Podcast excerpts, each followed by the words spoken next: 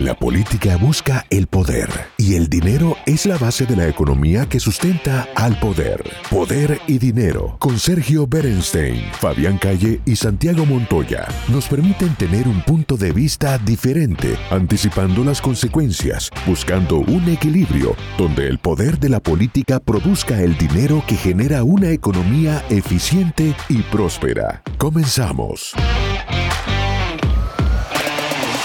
Andrés, vamos un poquito a Europa.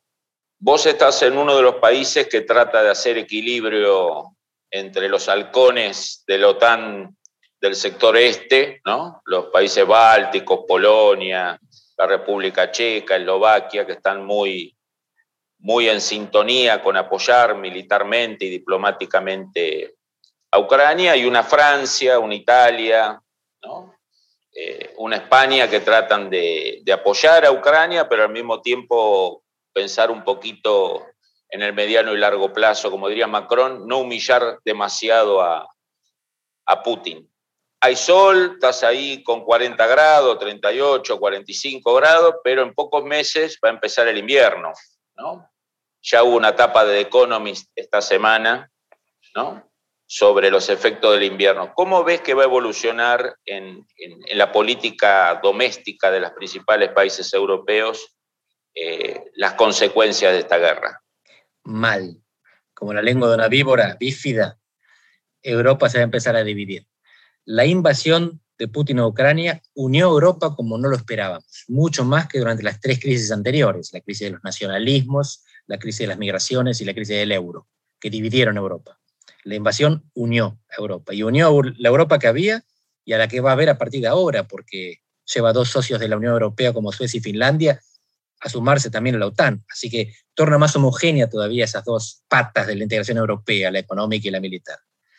Pero a partir del momento en que Putin conquista el Donbass y convoca al diálogo, la respuesta es el presidente ucraniano empieza a tener consecuencias divergentes en Europa, porque por un lado van a estar los atlantistas y los orientales, los orientales son Polonia, por ejemplo, Rumania, Bulgaria y los bálticos, y los atlantistas son Gran Bretaña y Portugal, apoyando la decisión de Zelensky, sea cual fuere. Y por el otro van a estar Alemania, Francia sobre todo, y algunos que los continúan, reconociendo que si Putin convoca al diálogo es difícil decirle que no. Si le decís que no, te enemistás con la mitad de Europa. Si le decís que sí, admitís que te confisquen 20% del territorio. Así que la situación, de Zelensky es muy complicada y se deja de tener la unidad europea por detrás. Sigue teniendo el apoyo completo por ahora de Estados Unidos, Gran Bretaña y los que mencionábamos, atlantistas y, y orientales. Pero esto Europa la complica y la complica en función de las fuentes de aprovisionamiento energético. Alemania necesitaba el gas ruso. Francia tiene su propia producción nuclear, pero tiene una visión geopolítica autónoma. Los países del sur, sobre todo España y Portugal, se alimentan energéticamente del norte de África. Así que no hay efecto directo del gas ruso sobre nuestro provisionamiento en invierno, pero sí hay efecto en los precios. Falta gas, entonces el que hay es más caro. Portugal y España no van a dejar de tener gas, pero van a pagarlo más caro. Así que el efecto es indirecto, pero esto les permite un cierto juego de cintura. Lo de Alemania es una tragedia porque demostró el milagro alemán, que era un milagro de industrialización exportadora, que estaba basado en la energía barata. Si alguna vez hubo una revolución industrial que permitió el crecimiento del capitalismo global, fue en Gran Bretaña debido, entre otras cosas, a la disponibilidad de carbón. Carbón barato, disponible cerca de las zonas de producción urbana e industrial. Bueno, para Alemania eso fue el gas ruso. Ahora, por primera vez este mes, Alemania se convirtió de gran exportador en, importador, es decir, pasó de tener saldo superávit comercial a tener déficit comercial. Y no es que venden menos BMW, es que lo tiene que producir con gas mucho más caro. Así que lo que descubrimos es que toda la estructura industrial de Europa, sobre la que se sostenía la estabilidad monetaria y financiera, dependía del enemigo, que Alemania jugaba que no lo fuera. Así que lo que vos preguntabas, Europa se empieza a complicar a, partir del momento en que Putin diga, conquisté lo que quería, negociemos. Andrés, en la prensa occidental, especialmente la europea, cosa que es lógico porque los europeos hace muchos años viven en la posmodernidad casi hedonista, ¿no? Y esto es un shock, volver a la historia, a los tiros, a la pólvora, eh, a las hipótesis de conflicto es un shock emocional para parte sustancial de la Unión Europea. Está la idea que todos los costos y todas las malas noticias y todas las consecuencias son para Occidente y que Putin le salió bárbaro esto, ¿no? Que es un genio de la geopolítica, que la economía rusa es invulnerable. Yo desde el punto de vista militar, que es lo que sé, una campaña de cuatro días que lleva 120, algo anda mal, o sea, ya evidentemente en el frente militar, que el gran logro sea penetrar 80 kilómetros en Ucrania, quizás no sea lo que uno esperaba del ejército ruso, ¿no? Y lo otro es, todas las consecuencias malas son Occidente, Putin va a salir ganador, fortalecido, la economía rusa es invulnerable, Occidente va a sufrir. ¿Estás de acuerdo con este análisis estilo de Economist o de algunos medios de prensa occidentales? Difícil decir porque yo mismo fui cambiando de opinión a lo largo del conflicto.